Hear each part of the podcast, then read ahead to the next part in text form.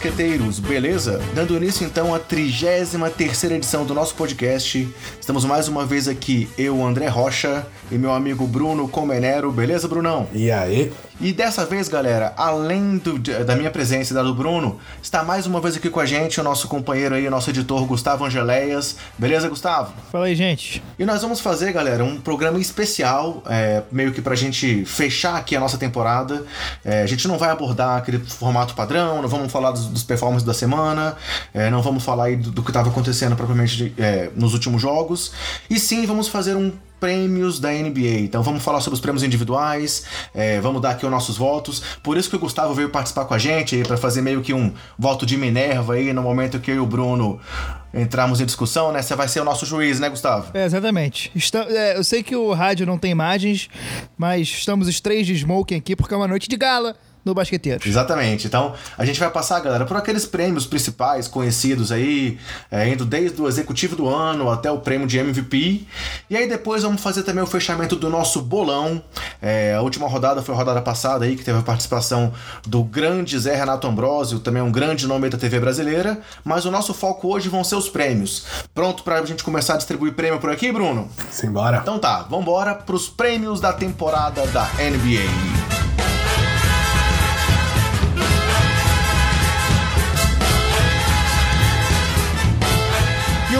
Prêmio da noite, o primeiro prêmio que nós vamos entregar aqui nos nossos prêmios do Basqueteiros nessa temporada 2018-2019, vai ser o prêmio para aquela galera que é o manda-chuva lá das equipes, pro executivo do ano. É, se lá no começo da temporada muita gente cogitava Magic Johnson como favorito a esse prêmio, nós vimos tudo o que aconteceu nos Lakers na temporada e acho que ninguém vai votar nele, né, galera? acho que não vai dar pro Magic, não. Ele pode ganhar o, talvez o de pior se a gente fizesse uma votação ao contrário aí, porque. O framboesa de ouro. É, exatamente. o que ele fez não, não, é brincadeira, não, viu? Poucos conseguem destruir o time como ele conseguiu. Boto fé, boto fé. Então vamos lá, Brunão. Vamos começar contigo? Você escolhe aí seu primeiro executivo? É, o meu executivo do ano, na minha opinião, o prêmio tem que ir pro Elton Brand, é, executivo lá do Philadelphia 76ers. Acho que esse é um prêmio complicado da gente dar, mas o, o Elton Brand conseguiu montar a equipe dos Sixers, é, se aproveitar bem do mercado ali, primeiro pegando o Jimmy Butler, que estava brigando estava brigado lá em Minnesota, depois ele viu a oportunidade de trazer o Tobias Harris, que apesar de ser free agent na próxima temporada, é, é uma, é uma coisa que é uma posição que o time carecia ali, uma, um jogador da posição 4, arremessador, é, ótimo jogador que também não tem muita frescura, então ele aceita ter um papel secundário no time, é, visto que não, não ia atrapalhar os egos lá do, do Ben Simmons, do Joel Embiid e até do Jimmy Butler. Então acho que foi, foram tacadas de mestre para ajeitar o time muito bem e colocar ele entre os quatro primeiros do, do leste com, com chances claras de, de brigar por uma final da NBA. Bom nome, bom nome. Realmente é um cara que já disse aí aqui veio, é um, é, é um, um GM calouro, né? E que realmente fez movimentações é, arriscadas. Mas passando ao meu voto, antes de passar a palavra pro Gustavo, eu vou discordar de você, Bruno, só para variar um pouquinho. E eu vou votar é, no Masai Ujiri, o GM do Toronto Raptors, que teve também aquela movimentação genial lá na, desde a off-season, com a chegada do Kawhi Leonard no time de Toronto. É, montou também um elenco de apoio ali, já trouxe na mesma negociação o Danny Green, que tem sido muito importante. Manteve o elenco ali de rotação do time, com nomes como Fred Van Vliet e outros jogadores que vêm compondo ali a rotação. É, e agora também trouxe aí na, na, na trade deadline o Mark Gasol, né, para completar ali o time. É, já teve algumas partidas que ele foi titular ali como pivô. Também, às vezes não é o titular, mas está ali na rotação junto com o, o Ibaka e com Siaka. Então, meu voto é para Masai Ujiri, que mais uma vez mostrou ali que ele é um cara que arrisca bastante, que não tem medo ali de, de, de, de fazer mudanças. Dispensou o técnico, que foi o técnico do ano no ano passado. Promoveu aí um técnico que também é calouro, mas que também está fazendo um ótimo trabalho, né? O Nick Nurse. Então, meu voto é pro Masai. E você, Gustavo, em quem você vota? Cara, é complicado esse prêmio porque todos esses prêmios eles têm um quê de subjetividade muito muito grande, né? Porque dependendo da forma como você analisa os números do jogador, como é para onde você olha, você consegue argumentar para vários lados. E o, o, o GM do ano é um cara que você não tem muito como mensurar a qualidade do trabalho do cara. Então eu acho que acaba ficando mais. É mais subjetivo ainda. E, e, fica realmente mais difícil de avaliar esse tipo de coisa. Eu acho que o voto no Elton Brand é um voto muito, é, muito justificável. Eu acho que realmente o que ele fez foi muito bom. Se você pensar nas duas grandes trocas do Sixers, ele saiu ganhando nas duas. Eu acho que na troca com, com o Minnesota ele foi muito bem. Era uma troca que, pelo menos eu não esperava. E a troca com o Tobias Harris também, porra, essa pegou todo mundo de surpresa. Eu acho que também foi muito boa. Mas o meu voto voto vai pro Masai Ujiri, porque para mim o que o que o que salta aos olhos da, da, dos movimentos que ele fez nessa temporada é a ousadia, porque o cara simplesmente se desfez do maior ídolo da história do Toronto, que é o DeMar DeRozan, né?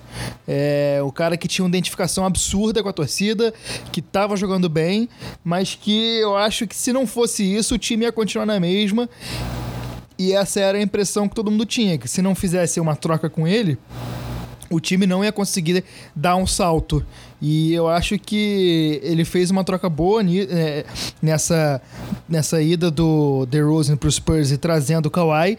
E acho que no apagar das luzes ali do, do trade deadline, ele trouxe o, o Mark Gasol, que é um cara que, porra, também dispensa comentários, é um cara muito bom e que, assim, a gente agora está avaliando antes dos playoffs, como tem que ser essa avaliação de, dos prêmios, e a gente não tem como saber se o time vai chegar nos playoffs vai derreter como sempre foi. Mas é, pelo menos o time chega forte e eu acho que, as, que a ousadia dele merece o título aí de, de GM do ano. Indo em frente então, passando pro próximo prêmio, vamos falar agora sobre o técnico do ano. E aí eu vou começar então dessa vez pra gente poder tentar fazer um rodízio aqui entre nós três. E para mim, por mais que a gente eu acabei de citar aí o Nick Nurse, temos lá talvez o Michael Malone, técnico aí do Denver do Gustavo, mas cara, para mim o técnico do ano não tem como não ser Mike Banderhauser. É, já tinha ganho esse prêmio lá quando ele era técnico do Atlanta Hawks e ele conseguiu pegar o time dos Bucks que vinha aí em momentos de turbulência, apesar de ter um Tetocompo já há alguns anos, é, passou pelo período com Jason Kidd, técnico interino e nas mãos do Budenhauser ele transformou o time realmente num time e querendo ou não é o líder da temporada aí desde o começo, né? Então garantiu já o mando de quadro até o final e meu voto então para técnico do ano não poderia ser de outro nome senão Mike Budenhauser. E você, Bruno, quem você vota? Ah, cara, eu vou mudar para variar um pouco, vou discordar, mas primeiro eu só queria defender a sua opinião, porque eu concordo com tudo que você falou. Eu acho que o Budenhauser é o favorito então, eu acho, se me perguntarem quem eu acho que vai ganhar, eu, eu aposto no, no Budenhauser. Eu acho que foi o que você disse, ele pegou um time é, que já era é, arrumado, mas todo mundo reclamava um pouco da bagunça na, na ofensividade. É, o Antetokounmpo já estava com essa ideia de jogar mais como um armador, né, um, point, um point forward, e não estava não tava conseguindo o que ele fez nessa temporada. Ele, o Banderhauser chegou lá, ajeitou, montou o time com vários arremessadores. É um time que se passa muito bem a quadra e soube extrair o melhor que, que ele podia do grego. Então, eu concordo e acho que ele vem forte nesse prêmio e, na minha opinião, é o favorito, mas como eu, no começo da temporada lá, apostei no Mike Malone e eu acho que ele é o único das, das a única das minhas apostas que que pode ser levado em conta é, agora no final da temporada, então eu vou manter o meu, o meu voto no Mike Malone. Eu acho que ele é um cara que pegou um time totalmente desacreditado, que os otimistas acreditavam que ficaria em quarto até quarto, né? Lugar no Oeste, que é a conferência que a gente sabe que é a conferência mais, mais difícil, mais, mais bem nivelada ali. E ele pegou um time cheio de molecadas ali, tirando o Paul Millsap, ninguém disputou playoffs, é um time cheio de incertezas. E ele conseguiu é, brigar pela, pelo topo do, do Oeste até três rodadas do fim da, da temporada regular. Então, para mim, isso É, isso é louvável. Eu acho que ele tem tudo para crescer ainda mais. Esse time vai ganhar mais experiência é, estando nesses playoffs, vindo de, de, uma segunda colocação no difícil oeste, brigando até o final com, com os Warriors, ganhando jogos é, de times que já são mais cons consolidados durante a temporada. Então eu acho que tudo isso passa muito pelo Mike Maloney, como ele conseguiu armar esse time e dar confiança para os jovens jogadores dele, extrair do Jokic tudo que ele extrai, com o Jokic sendo a peça central ali, um, um, pivô pesado, ninguém imagina que hoje ele possa ser uma peça tão importante dentro de um, de um esquema tático e tudo isso vem do Mike Malone, então eu defendo aí o Mike Malone como o técnico do ano nessa temporada, esse seria o meu voto. E aí, Gustavo, seu voto? É, eu vou ter que acompanhar o Bruno aqui, mas não é por motivos clubistas. Eu, apesar de torcer pelo Denver, eu voto no Mike Malone, mas é porque realmente eu concordo absolutamente com o que o Bruno falou. É, ainda mais tendo acompanhado de perto o Denver, que é o meu time, que eu tô sempre vendo jogos.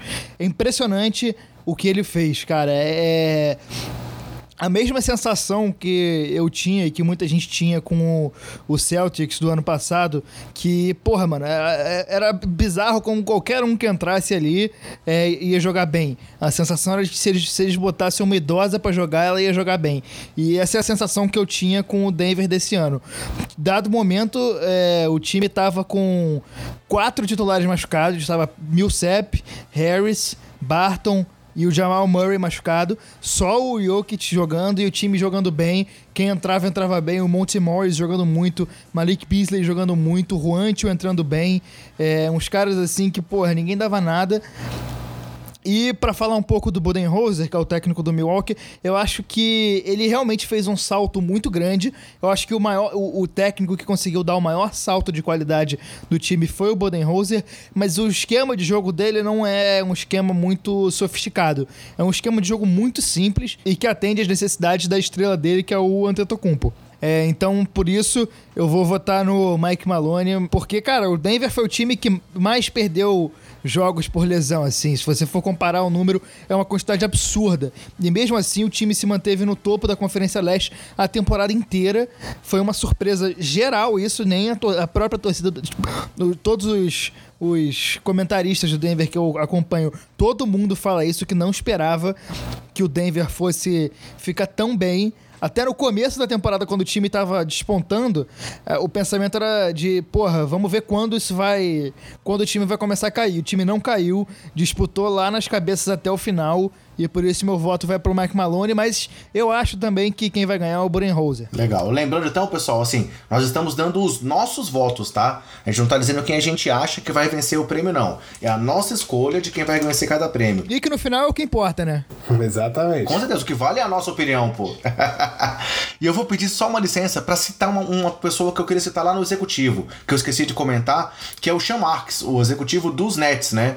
Os Nets aí acabaram de voltar pros playoffs depois de vários anos anos, desde 2015 que eles não iam para os playoffs, e eles acabaram aí com esse último passo de uma reconstrução a duras penas depois daquela troca de Boston, né? Então, acho que vale a pena citar também o nome do, do Sean Marks como um GM de destaque. E também aqui... Vale citar o Sean Marks e vale citar o Kenny Atkinson aqui para treinador do ano. Exatamente, exatamente. Também é um grande nome. Assim como vale citar o Terry Stotts, né? O técnico do Portland, que mais uma vez aí o Portland brigando aí pelo mando de quadra, que a, a, a gente não esperava muitas vezes no começo da temporada. E também o Popovich, né, cara? Aquele, aquela lenda, é, aquele é. monstro, Greg Popovich, que mais uma vez o San Antonio se reinventou totalmente e tá aí pelo 22 segundo é ano seguido é, nos playoffs. Sacana, é sacanagem colocar o Popovich, né? Então a gente já. O Popovich. O, Bo acho que ele o Popovich é o concurso. É, exatamente. É bem por aí mesmo. A gente nem, nem coloca, nem cogita ele. É que nem eu acho assim, eu sou muito fã do, do Steve Kerr, do jeito que ele conduz os Warriors, mas com o time que ele tem, eu sei que isso é, tem as suas dificuldades também, lidar com tantos estrelas e tal, mas com esse time era obrigação ele fazer uma campanha tão boa quanto os Warriors fazem, então a gente acaba não olhando é, para caras como ele, como o Popovich que tá lá todo ano, e a gente vê ele perde jogador, perde jogador, jogador se aposenta e o time do Spurs tá sempre lá, tá jogando lá com aquele White, jogando bem, Green Forbes jogando bem, Perry Mills, que todo mundo xinga, matando bola de três, decidindo o jogo. Então, a A gente sabe que o Popovich e o Kerr também, não colocando os dois no mesmo patamar, mas são dois técnicos que a gente acaba deixando um pouco mais de lado por, por essas questões. Faltou citar também o Luke Walton, né? Passando para mais um prêmio, pessoal, agora e mantendo nosso revezamento aí, vamos falar agora do reserva do ano, daquele prêmio de sexto homem, aquele cara que muitas vezes acaba sendo mais importante do que alguns titulares dos times que eles jogam. E aí, vamos lá, Gustavo, começa com você agora pra gente poder manter aqui a nosso rodízio de quem dá o primeiro voto. Beleza. É, nessa premiação de sexto homem, eu acho que tem um cara que também que é meio hors concours, que foi até campeão ano passado, que é o Lou Williams, que esse ano continuou jogando muito bem, fazendo exatamente a função função que ele fez ano passado, mas acho que ele, como ele manteve, ele não teve um salto muito grande, eu acho que acaba que ele não participa tanto dessa desse páreo e meu voto vai pro Domantas Sabonis, que é um cara que também poderia ser candidato para o prêmio de, de jogador que mais evoluiu, mas que eu vou deixar meu voto para ele aqui no sexto homem, porque realmente ele entra sempre muito bem no, no time do Indiana. E é um time muito arrumadinho e a impressão que dá é que quando ele entra, o time melhora, assim. Ele sempre entrou muito é, em momentos complicados e sempre que ele entrava, ele dava uma melhora pro time, uma segurança, uma pe pegando rebote na frente, rebote atrás, aquele ganchinho dele que é matador, que ele sempre consegue matar. É, então, meu voto vai aí pro Domantas Sabonis. Eu acho que eu não acho que ele vai ganhar, mas é um jogador que eu pessoalmente gosto muito e é para quem eu vou dar meu voto aí nesse prêmio de sexto homem. Beleza. Legal. É, passando pro meu voto, então, é, acho interessante o nome dos Sabonis que você trouxe, mas eu vou votar com o coração, cara. Eu vou votar, apesar de ter perdido muitos jogos no final da temporada, apesar de ter sentido novamente aí questões físicas, ou não, não sei nem se é realmente alguma questão física ou se é realmente aquele jogador poupado no final da temporada, mas meu voto vai para Derrick Rose. Por tudo que ele fez, é, dos 51 jogos que ele jogou, só 13 foi como titular, e ele teve ali 18 pontos por jogo, números que ele não tinha lá desde 2016, é, se firmou novamente na NBA, foi reconhecido, foi bem votado para o All-Star Game, é, na minha opinião merecia ter ido para o All-Star Game, mas por aquelas regras de votação lá ele acabou ficando de fora.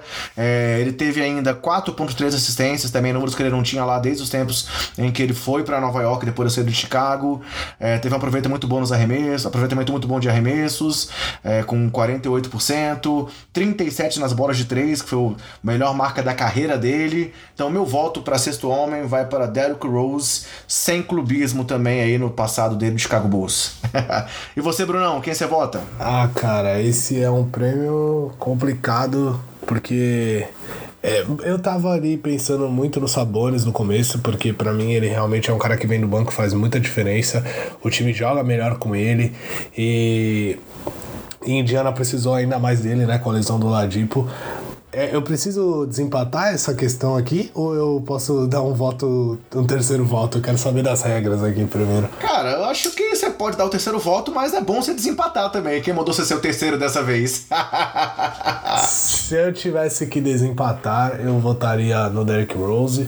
Apesar de eu ter falado muito bem dos Sabones aqui, ia ser um voto mais de coração mesmo, que nem o André falou, por tudo que ele representa e já representou na NBA, por toda a volta por cima que ele deu, por, pela assim, uma das melhores temporadas da carreira dele, tirando aquela de MVP que foi muito absurda.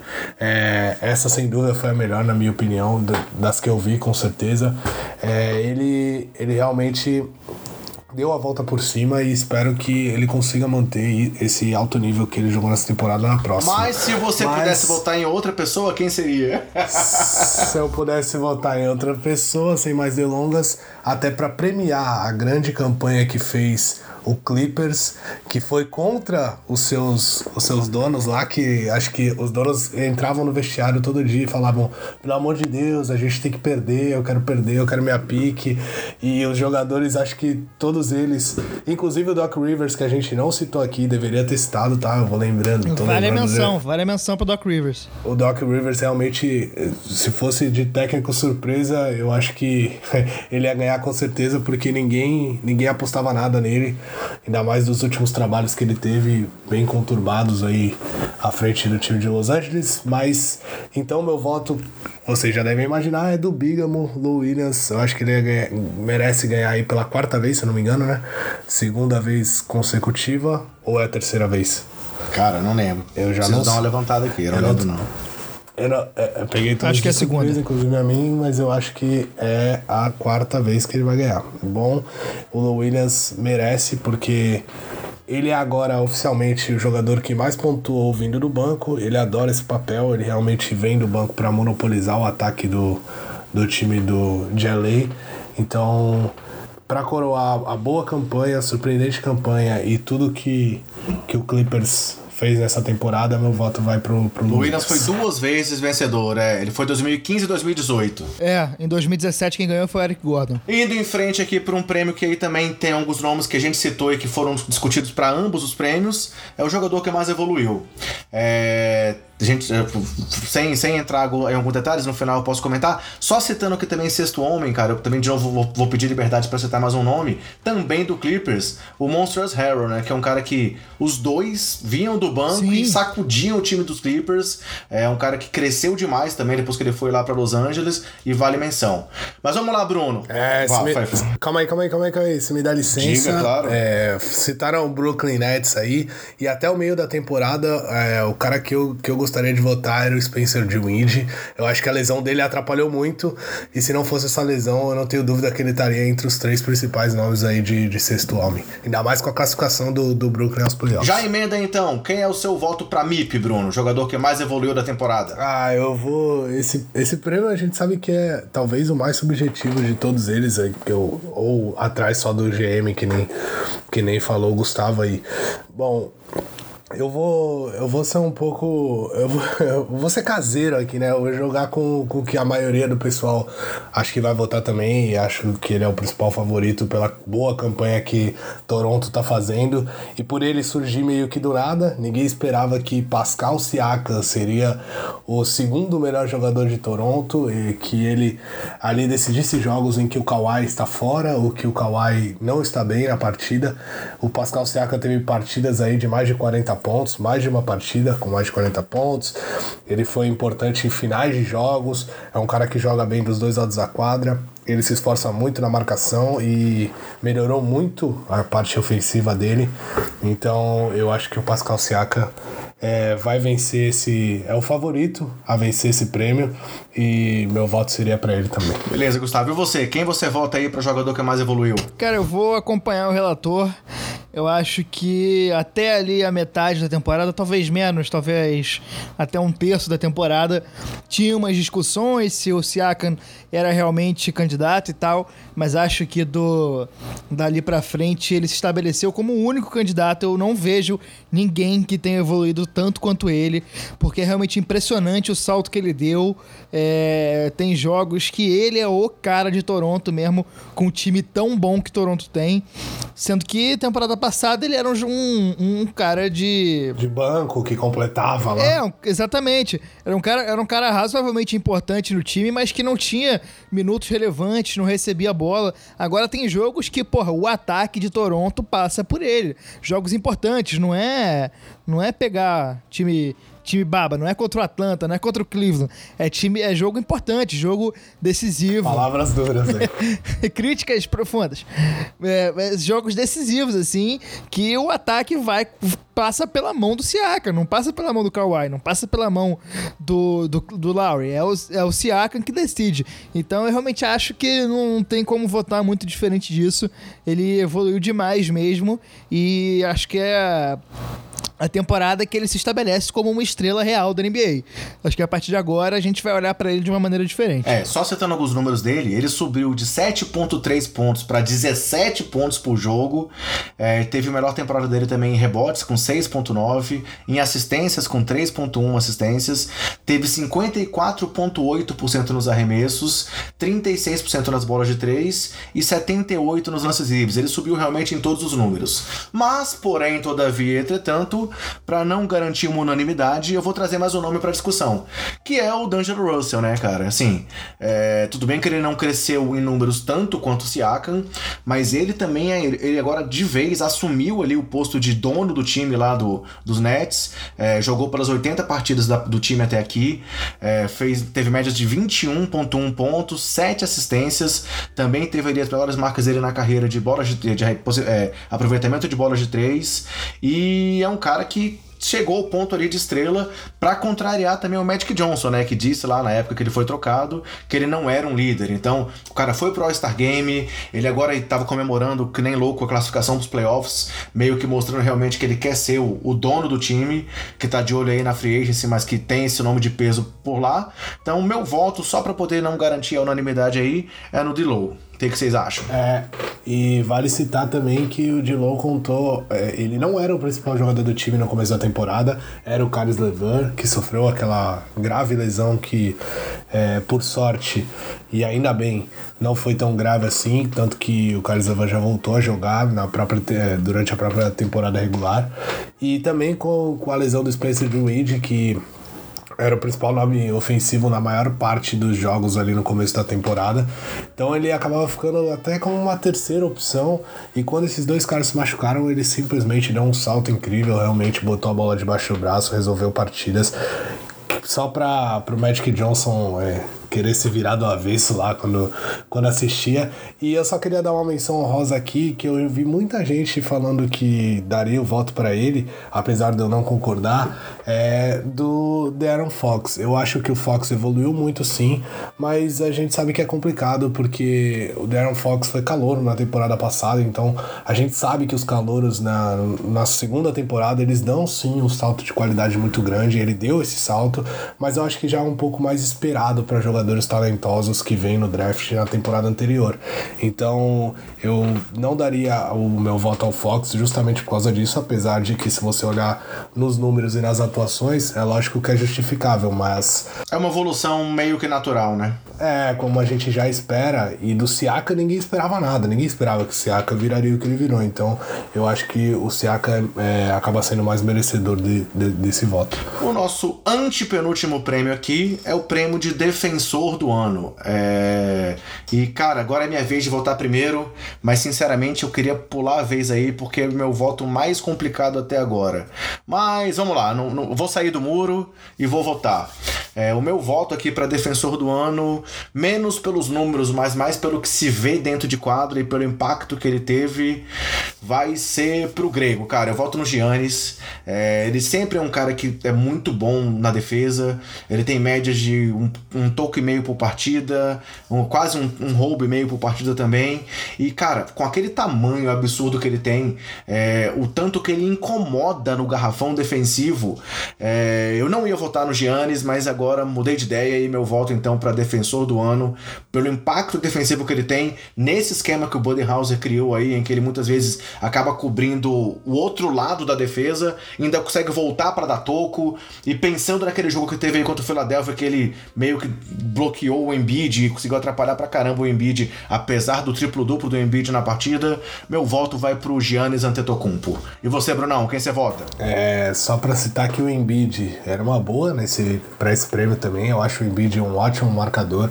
É, ele realmente procura dominar o garrafão e e contra matchups complicados para ele, ele normalmente leva vantagem contra quase praticamente todos na NBA, então vale essa menção aí. Mas eu sei porque você votou no grego, porque o que você deveria votar no grego, você não vai votar, que eu já sei.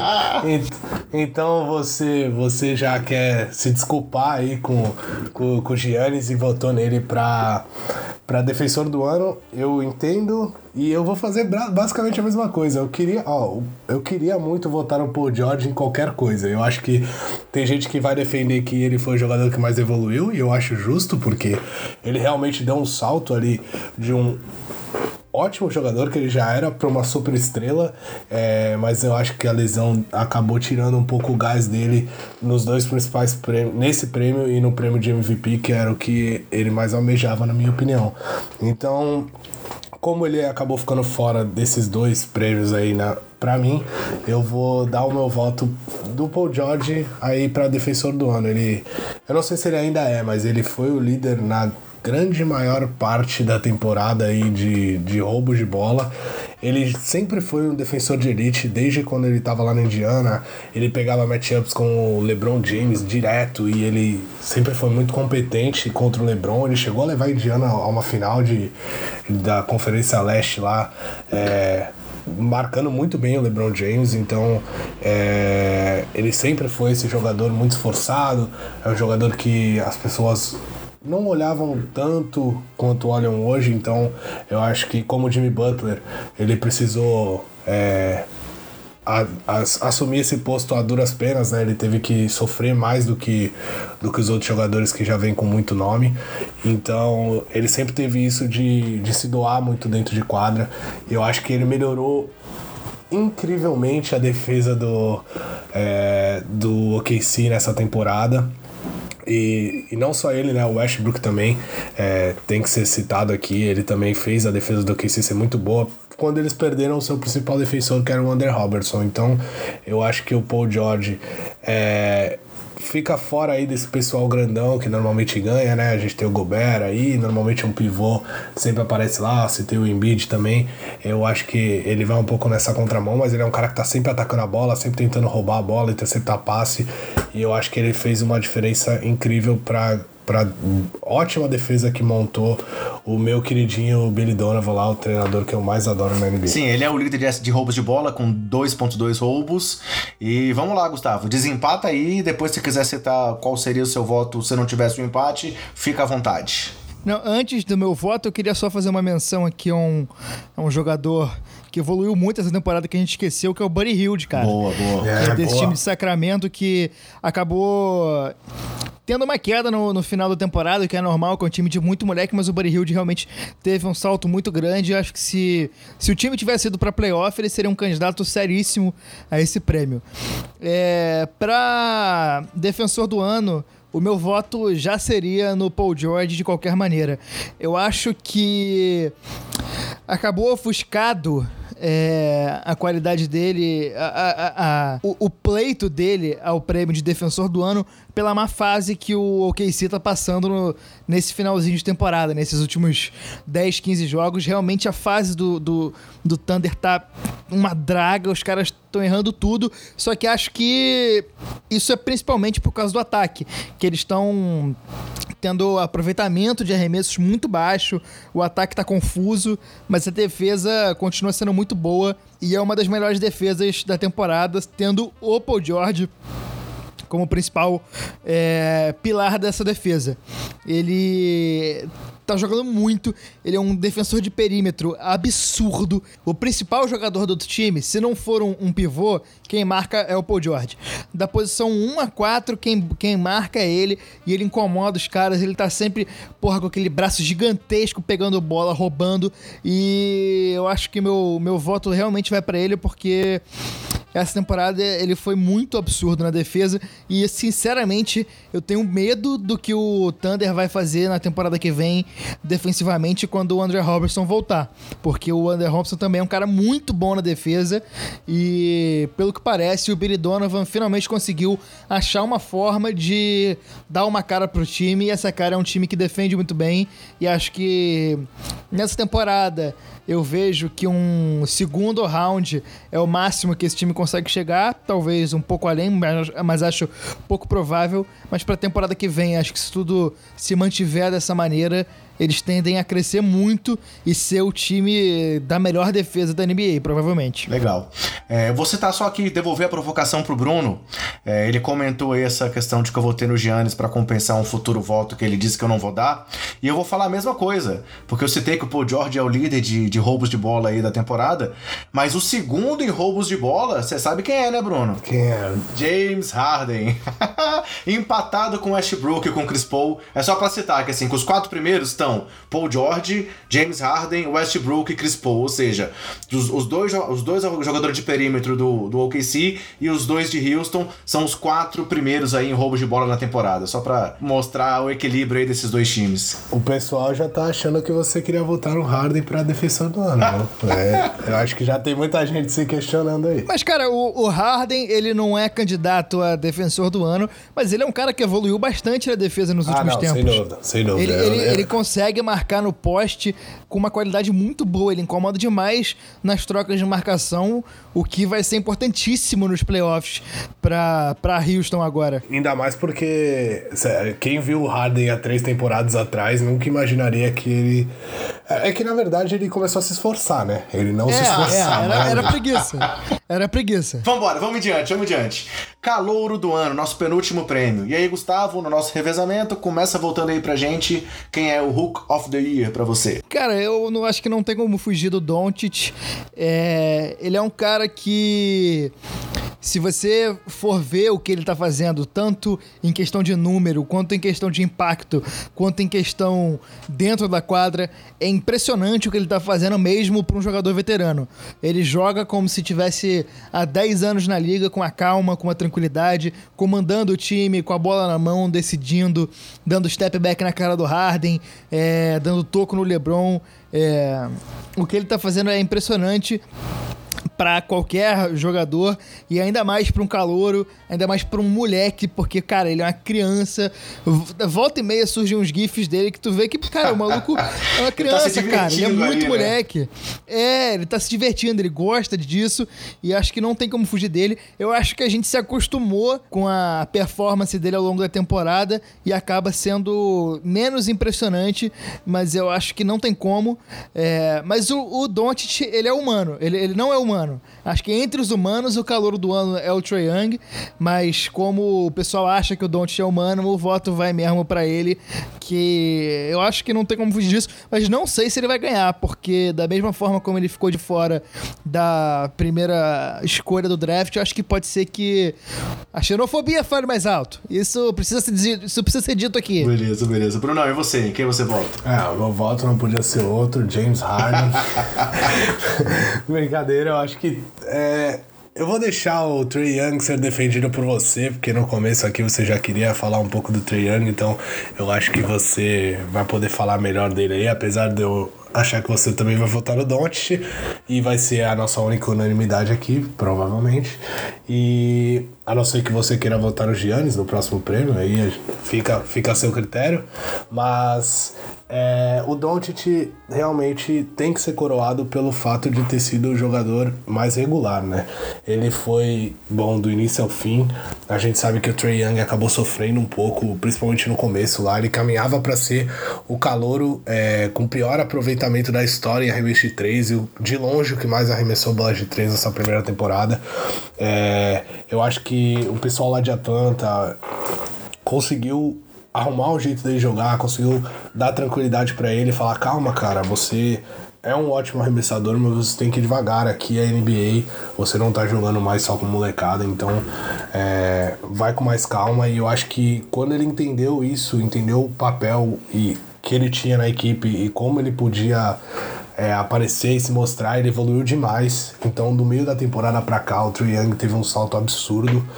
E mas o Doncic, é, como eu falei, ele foi espetacular do início ao fim. E eu acho que o que o Gustavo falou é realmente o que se aplica. Ele, ele foi a gente se acostumou a ver grandes performances dele, grandes números, é, atuações é, de triplo-duplo, atuações decidindo partida, então as coisas foram ficando menos impressionantes pra gente do meio da temporada pra cá, enquanto o Trey Young não, foi o contrário. E eu acho que por isso que começou a se criar essa discussão, mas eu acho que se a gente levar em conta a temporada inteira, não tem como tirar esse prêmio do Doncic, porque ele realmente é, esteve um passo à frente durante toda a temporada e agora só no final dela o, o Trae Young conseguiu chegar um pouco perto, mas eu, eu acho que não o suficiente. Bem, meu voto é, vai ser um voto aí para tirar a unanimidade, meu voto é no Ben Simmons. É... Muito belo voto, belo voto. A gente esquece dele. Né? Zoeiras à parte, é, tô brincando que eu voto no Ben Simmons, porque eu vou também concordar com o que ele disse. Ele disse recentemente que o voto dele seria pro Doncic, porque ele é o melhor jogador da temporada entre os calouros. É, é, o, o Simmons brincou, né? Que assim como o ano passado, ele volta no Doncic porque o Doncic é o melhor. Então, volto no Doncic por tudo que vocês falaram.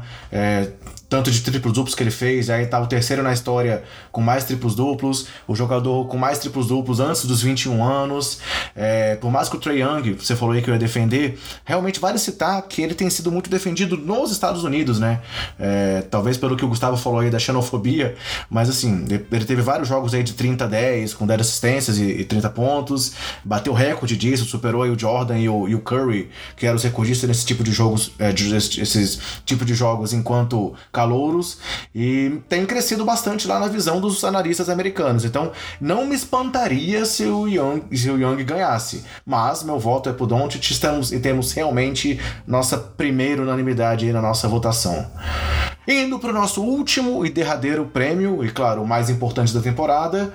Tô vendo aqui pela ordem que a gente dividiu aqui para as votações. Vai lá, Brunão. Quem é o seu MVP da temporada? É, eu acho que já ficou muito claro para todo mundo que meu voto é no grego. É, eu quero defender aqui que eu entendo é, o voto da maioria sendo Harden.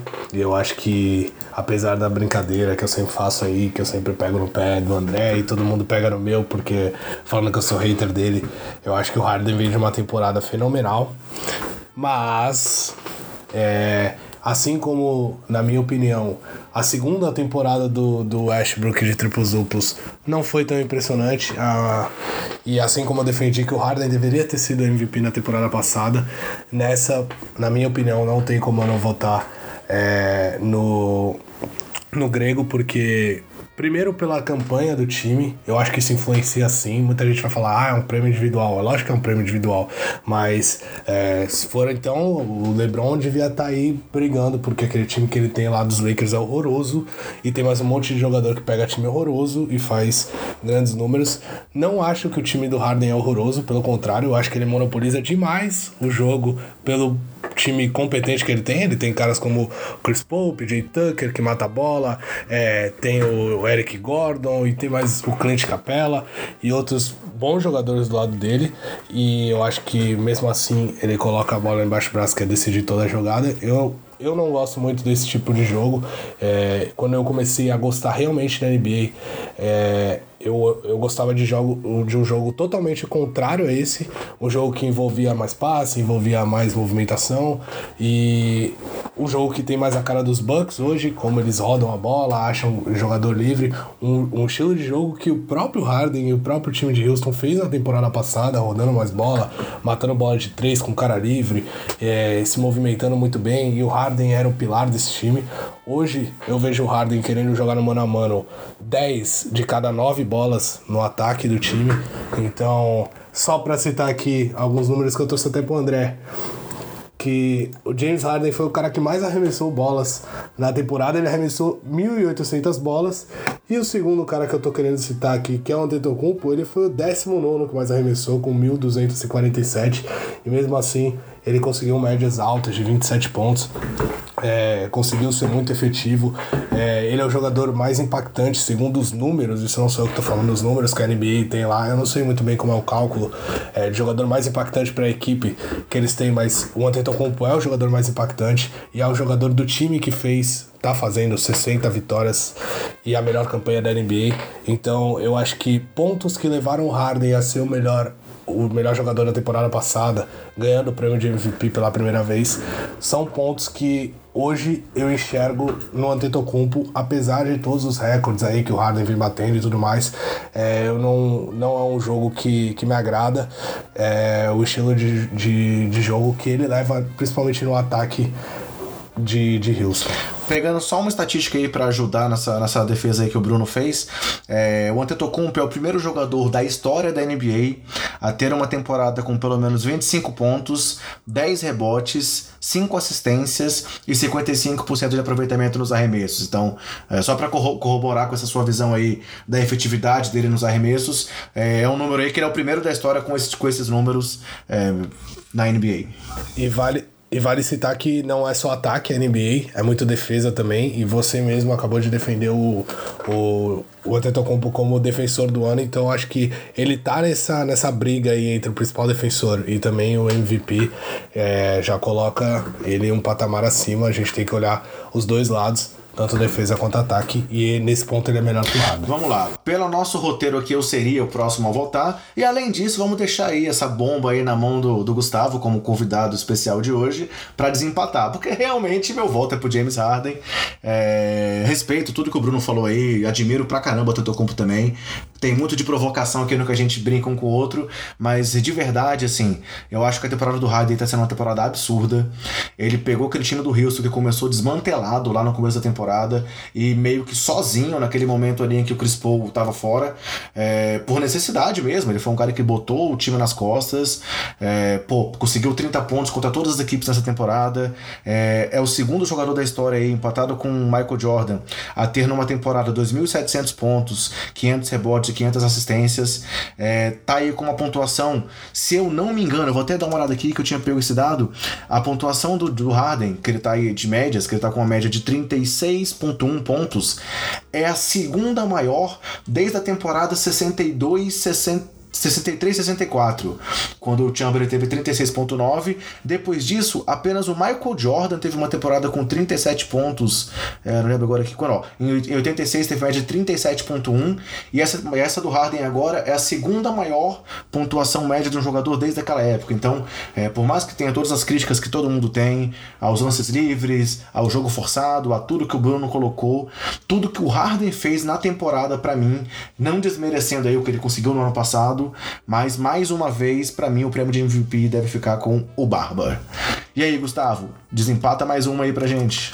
Beleza. É, eu entendo os dois votos. Eu acho que são realmente não tem como ficar fora disso.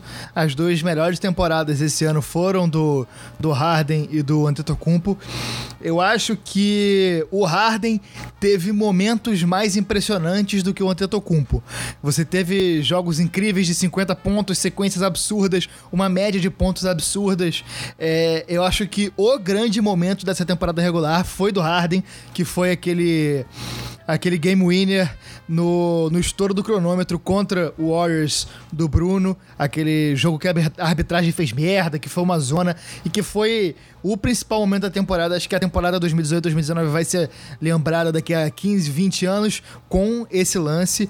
E acho que realmente, se não fosse ele, Houston não ia nem para playoffs, porque é, do jeito que a temporada começou, parecia que ia dar tudo errado, mas em dado momento ele chegou, botou a bola debaixo do braço e falou: Não, calma, aqui vocês têm um jogador que é um jogador foda, um dos melhores da história. Hoje, o Giannis, eu acho que ele teve uma temporada muito regular. Ele foi incrível todos os jogos da temporada, jogou quase todos os jogos. Ele foi poupado poucas vezes, se não me engano, não tenho o número exato de partidas dele aqui, mas ele jogou vários jogos. E o que ele fez foi muito impressionante, porque, cara, tem momentos que ele tá jogando ao mesmo tempo de armador e de pivô. O time abre inteiro e ele leva a bola pro ataque e a, ah, passa a bola para quem ele para quem ele acha que vai conseguir fazer alguma coisa, já vai para baixo da cesta para pegar o rebote. É algo que, cara, eu acho que é a primeira vez que acontece na NBA. Ele é o point center, tá ligado? É um bagulho muito impressionante e acho que ele foi mais regular na temporada. Ele sempre foi incrível, enquanto o Harden começou mal e depois é, evoluiu muito. Então eu acho que são dois votos justos. Eu acho que o Harden vai ganhar, mas o meu voto vai pro Giannis, porque eu realmente acho que ele foi teve uma temporada como um todo melhor. Acho que a questão dele estar no melhor time da NBA e esse time sendo o Milwaukee, é, que é um time que não tem muito investimento e que é um time que, se você olhar, bicho, não tem tanto cara bom assim. Você tem a evolução absurda do Brook Lopes, você tem o Eric Bledsoe, que é um cara que há pouco tempo atrás estava desinteressadíssimo lá no Indiana, no Indiana não, no Phoenix, desculpa, e que ano passado mesmo no Milwaukee não estava tão bom, mas acho que toda essa evolução do time de Milwaukee Milwaukee passa muito pelo Budenholzer, mas passa pela temporada inacreditável que o Antetokounmpo tá fazendo. É, e como o prêmio é subjetivo, acaba tendo sempre uma questão de gosto. E o Antetokounmpo, junto com o Jokic, é meu jogador favorito da, da NBA. Então tem um lado clubístico aí, porque não sei se para quem não percebeu, meu sobrenome é Angeléias, é grego também. Então assim, a minha avó se empolgou de saber que tem um grego na NBA, então acho que é, isso tudo colabora pro meu voto. Eu acho que mas acho que o voto no Harden é um voto justo e acho que ele vai ganhar, então por isso também vai meu voto aí pro Antetokounmpo como MVP da temporada. Que bom que eu não tô sozinho aqui, finalmente, obrigado, trouxeram alguém para me ajudar. Mesmo sabendo que o Bruno Caboclo vai parar o Giannis lá no Mundial, Gustavo? Cara, isso eu gostaria de ver, isso eu gostaria de ver. Tem que ver se ele vai pro Mundial, né? É, vamos, vamos esperar pra saber como é que vai ser isso, mas foi só pra poder. Não podia perder a piada. Eu só, eu só queria aproveitar aqui rapidinho, porque tem muita gente que defende o Harden, aproveitar os minutos finais aqui pra falar disso. Defende o Harden mostrando números aí do Michael Jordan e do Kobe Bryant, quando teve números é, assim enormes, falando que o Harden arremessa menos lances livres do que todos eles. Tudo bem, o Harden arremessa, mas a gente tem que levar em consideração que era outra NBA. O Harden, eu vi uma estatística dele, se eu não me engano, ele é o jogador que mais arremessou lances livres nas últimas oito temporadas, sete temporadas, alguma coisa desse, nesse nível. É, e eu não tô é, questionando só a questão do arremesso é, de lance livre, eu acho que isso faz parte do jogo, é um, é um mecanismo inter, inteligente dele de conseguir cavar essas faltas e tudo mais, mas isso é muito chato de assistir. Tem umas que realmente são extremamente absurdas de se ver. E aí eu penso assim, pô, o LeBron James ele também leva vantagem em, em quase todos os matchups, correndo para dentro, o próprio Tetocumpo também, e não é por isso que eles pegam a bola e saem correndo que nem louco toda jogada. Você vê aí o LeBron James é um dos jogadores que mais passa a bola, mais é, que gosta de fazer o seu, seu time jogar. O Antetokounmpo, ele poderia arremessar 250 bolas também, ele não faz isso. Ele, ele tem 600 arremessos a menos que o Harden. Ele tem 200 lances livres a menos que o Harden, sendo que ele é o segundo que mais bateu lance livre.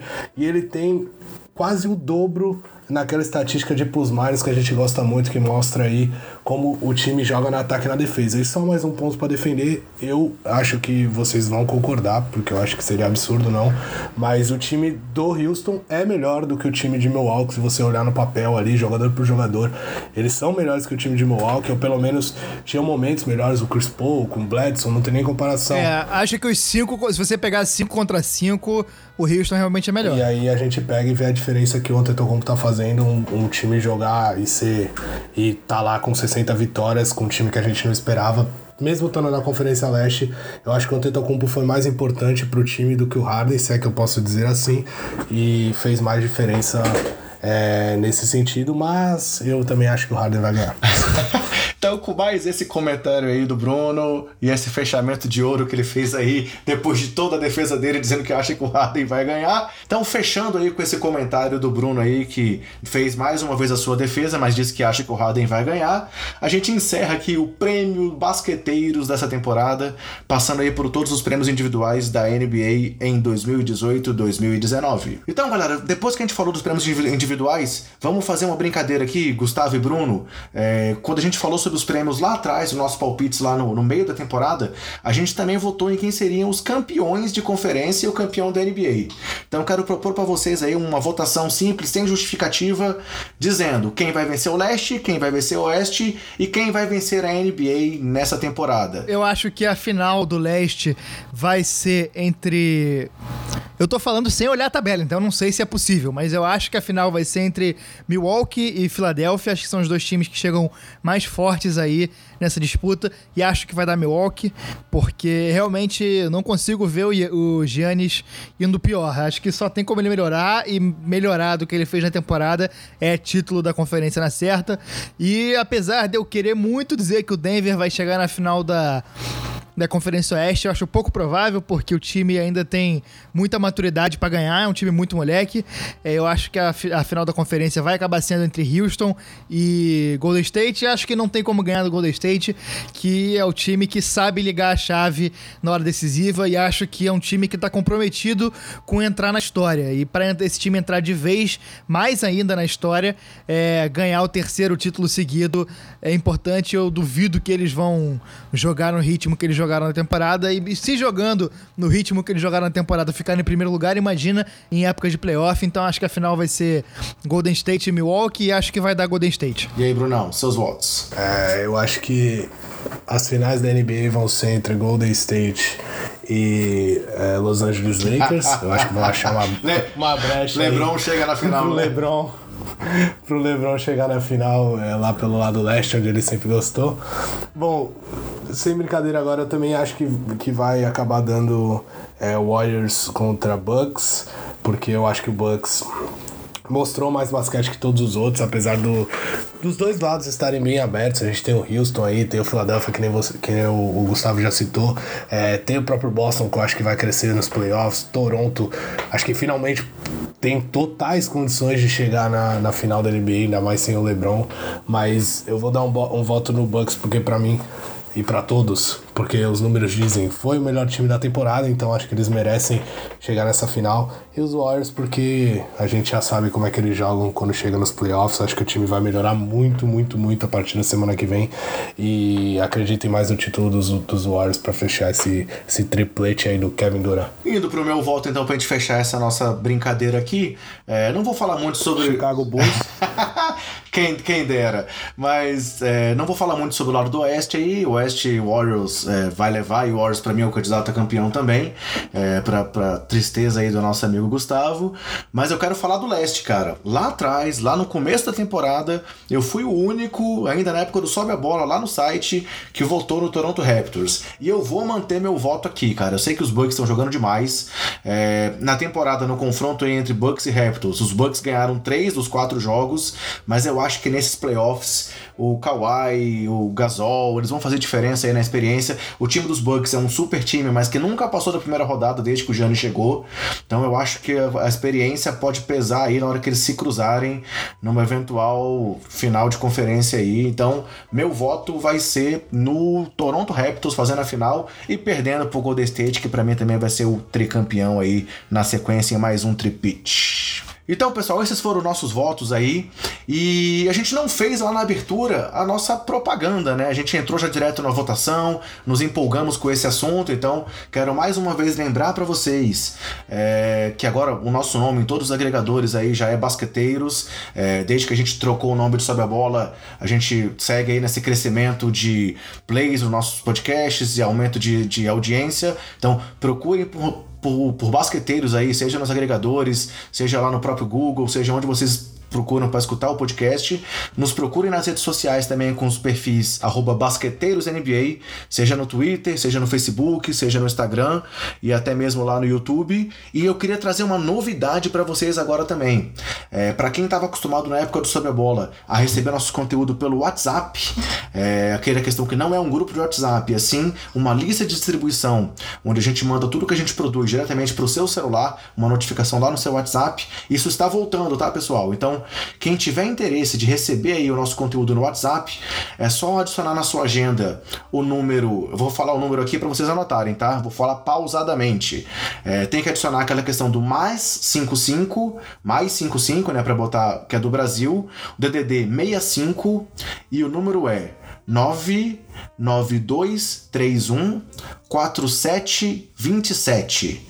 Então, mais 55 65 nove 99231 4727. Então, adicione esse número na sua lista de contatos, manda uma mensagem pra gente dizendo que quer receber o conteúdo diretamente no WhatsApp e vocês vão passar a receber cada vez que sair um novo podcast ou novos conteúdos nas redes sociais também, a gente pode comunicar por aqui. Então, quem quiser, adiciona o nosso número aí e vai passar a receber o conteúdo do Basqueteiros também no WhatsApp. Mais alguma coisa sobre isso que eu tenho esquecido, Bruno, Gustavo? É, só para falar pro pessoal que também quiser entrar em contato com a gente, tá aí mais uma forma. É, o, o, o pessoal vai estar tá vendo o que vocês colocarem lá, então se vocês quiserem falar alguma coisa pra gente, fazer algum tipo de pergunta ou qualquer coisa do tipo, mandar um salve lá, pode falar com a gente por esse número também que a gente vai dar um jeito de, de responder. Beleza. Passando então aqui para outra parte que a gente disse que ia fazer lá no começo do podcast, vamos fazer um encerramento do nosso bolão. É, foi muito legal a gente fazer o bolão nessa temporada. Nessa semana nós recebemos aí mensagens é, elogiando o formato do bolão, dizendo que, que o pessoal estava curtindo participar com a gente. É, e a gente agora então chegou no último jogo do bolão, que foi aquele duelo entre os Warriors e os Lakers na semana passada, em que quem participou com a gente foi o Zé Renato Ambrosio. E aí nessa partida, é, o resultado do jogo foi uma vitória dos Warriors, com o DeMarcus Cousins sendo cestinha da partida, o Javeio Magui líder de rebotes e o Kevin Durant liderando em assistências. Então é, a gente encerra o bolão com esse resultado acontecendo. E aí, passando para os palpites, o Zé Renato, que participou com a gente, mais uma vez aí quero deixar o nosso agradecimento ao Zé Renato. Ele votou nos Warriors, ele votou no Clay Thompson como cestinha, no Cousins como líder de rebotes e no Quinn Cook como líder de assistências. Então, ele acabou fazendo só um ponto pela vitória do Golden State. Já o Bruno e eu, nós votamos nos Warriors, no Cousins cestinha, no Magui, líder de rebotes, e nós só discordamos nas assistências, que eu votei no Rondo e o Bruno votou no Igodala. Mas como esse ponto das assistências foi o nosso único erro, cada um de nós fez três pontos nessa partida e deu pra gente dar uma recuperadinha nessa reta final, né, Bruno? Ah, só pra não ficar tão feio, né? Mas pra variar, só queria dizer aqui que é, quem ouviu o podcast sabe que eu fiquei muito na dúvida, porque tinha muita chance de vários jogadores não entrarem em quadra pelos Warriors. Então eu fiquei naquela de, ah, não vou votar no Duran, no Thompson e no Curry, porque talvez algum deles seja poupado. Vou votar no Igodala, que eu acho que vai ter mais um papel fundamental aí no jogo dos Warriors se algum deles é, não jogar. E aí acabou que o Igodala não jogou e eu fiquei aí com esse voto perdido.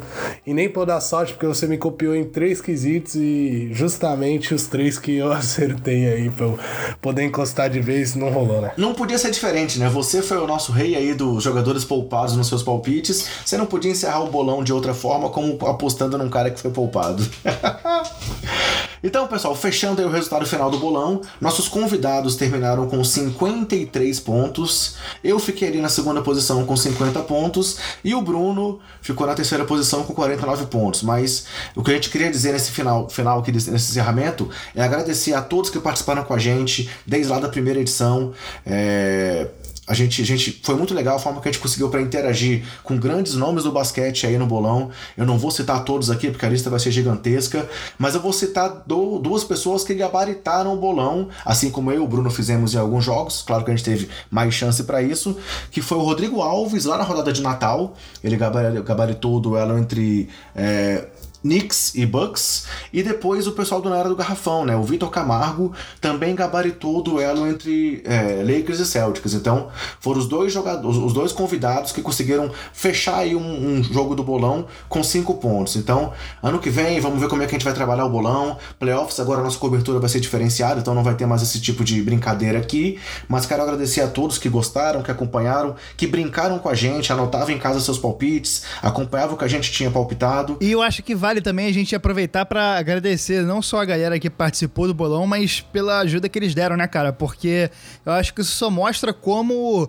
a comunidade que curte basquete, curte NBA, é, é unida e como tá todo mundo querendo ajudar. Não teve nenhum dos caras que participou com a gente que se incomodou, nada. É, todo, todo, mundo, mundo foi solícito, tocou. todo mundo, porra, depois ajudou na divulgação, foi gente boa, é, tomou um tempo. É, e são caras que, pô, a gente chegou pra uma galera realmente consagrada aí, que, pô, a gente já conhece a história de gente que é consagrada e é babaca, mas não foi o caso com ninguém aqui. Então, um agradecimento geral aí para todo mundo que ajudou a gente e para quem também ouve a gente e divulga aí que, porra, é maneiro pra caramba a gente ver os números crescendo, ver a galera comentando, é sempre gratificante porque, porra, nem pode podcast, todo mundo sabe que a gente faz na marra e porque a gente gosta. Então, realmente dá, dá uma força fazer essa parada aí. Quando a gente vê a galera curtindo, a galera ouvindo as besteiras que a gente faz. Eu não tô sempre. Eu poucas vezes apareci falando, mas tô sempre na edição aqui tentando dar minha cara pro conteúdo também. Acho que foi uma, uma temporada bem maneira pra gente. E aguardem os playoffs. Perfeito, perfeito. A participação ótima aí do Gustavo fazendo esse comentário. Realmente, todo mundo que a gente procurou procurou topou participar, todo mundo ajudou demais. E queremos agradecer principalmente os nossos ouvintes aí, né? Que, como o Gustavo falou, ajudam a divulgar, ajudam a fazer uma propaganda aí no boca a boca. E isso é fundamental pra gente estar aqui onde nós estamos hoje. Começamos o projeto aí com na cara e na coragem lá no off-season. Conseguimos já fechar uma temporada, que não é uma coisa para qualquer um. E com o número sempre crescendo e sempre conseguindo um resultado legal. Então, muito bem, bem colocado aí, Gustavo. Além de agradecer aos convidados, agradecer também aos nossos ouvintes e a quem apoiou a ideia do bolão, quem apoiou a ideia do perfil, que a gente fez aqueles vários perfis que foram muito legais também. Então a gente quer fechar a temporada também agradecendo a todos que estiveram aqui com a gente durante esse ano aí no nosso podcast. É, bom, como vocês dois já citaram aí brilhantemente, agradecendo a todo mundo, acho que não tem muito quem eu agradecer é, a parte de tudo isso. A não ser minha irmã que trouxe um, um suco gelado aqui de, de laranja para mim. Eu tava com a boca seca se não fosse ela para salvar aí esse podcast longo que a gente falou que prometeu ser curto dessa vez que não rolou, né? Como sempre, porque a gente fala muito. Não ia Mas ser, a culpa hoje foi possível. do Gustavo. É, fui eu, fui eu. É, o Gustavo, exatamente. O Gustavo fala muito e a gente não vai. E ele não vai se cortar, né? Até porque ele é nosso editor, ele não vai cortar as falas dele, então o podcast vai ficar longo mesmo. Mas só voltando, agradecer a todo mundo, que como vocês já falaram, sempre muito solícito, todo mundo ajudando a gente. Pessoal que já é bem conhecido aí, é, não teve problema nenhum em ajudar e divulgar e, e dar dica e, pô, elogiar a gente. Isso é muito, muito, muito legal para todo mundo. E agradecer o Gustavo pela paciência de editar nossos pods, né? Que a gente, querendo ou não, faz várias cagadas aí toda semana e ele tem que corrigir. É, e, e ao André por, esse, por essa primeira temporada regular que a gente conseguiu acompanhar junto. Espero que a gente consiga várias outras. E podem esperar que os playoffs venham aí. Eu tenho certeza que a gente vai dar um salto de qualidade aí, como a maioria dos times que, que chega para disputar o mata-mata da NBA. Beleza, então temos aí esse momento já de emoção, a flor da pele aqui, a gente citou. E aí, pessoal, o último dos últimos assuntos aqui, mais uma provocação que eu vou fazer aí pro Bruno pra gente poder não perder o nosso esquema aí provocativo na temporada, é citar os dois números do Westbrook nessa semana, né? Primeiro ele teve aquele triplo-duplo lá, aquele double, triple-double, né? Com 20, 20, 20, que é uma coisa que a NBA não via também lá desde a época do Will Chamberlain. E ele fechou a terceira temporada com média de triplo-duplo. Então, é, para quem não tá aí lembrando, além do Harden, o Bruno também é muito fã do Westbrook, né? Então, só queria que o Bruno comentasse esses dois feitos do Westbrook aí, pra gente fechar o podcast. Então, já agradeço, me despeço. Valeu, Gustavo, pela participação aí com a gente hoje. Valeu, Brunão, pelo ano que a gente viveu aí. Vambora, que os playoffs prometem. Mas fecha aí, comenta o que, que o Westbrook fez aí. Eu comento que eu vou adorar ter na primeira rodada o Westbrook contra Harden e é o que tudo se desenha, eu espero que aconteça. E esses números aí são espetaculares e não levam o Westbrook a lugar nenhum. Despede aí, Gustavo. Vamos lá. Valeu, rapaziada. Obrigado aí por confiar em mim, a edição do programa.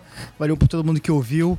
Vamos para os playoffs e para a próxima temporada aí. Espero que a gente continue evoluindo para virar o MIP dos podcasts brasileiros. É isso aí. E aí, pessoal, só pra gente fechar, ouçam um recado final aí que a gente vai soltar para vocês agora sobre o que vem aí na próxima edição. Edição super especial, com um convidado super especial ao vivo com a gente, pra gente fazer uma prévia bem legal dos playoffs. Valeu e até mais. Fala galera dos basqueteiros, aqui Ricardo Bugarelli dos canais ESPN, do NBB na Web, do NBA League Pass, passando para avisar que essa semana estarei aí com vocês, hein, fazendo uma prévia dos playoffs da NBA e nós vamos falar também desse maravilhoso mundo do college basketball, com as finais do basquetebol universitário dos Estados Unidos. Quem será que levou a melhor? Virginia Cavaliers, Texas Tech Red Raiders. Espero vocês, hein? Encontro marcado semana que vem com o pessoal do Basqueteiros. Valeu!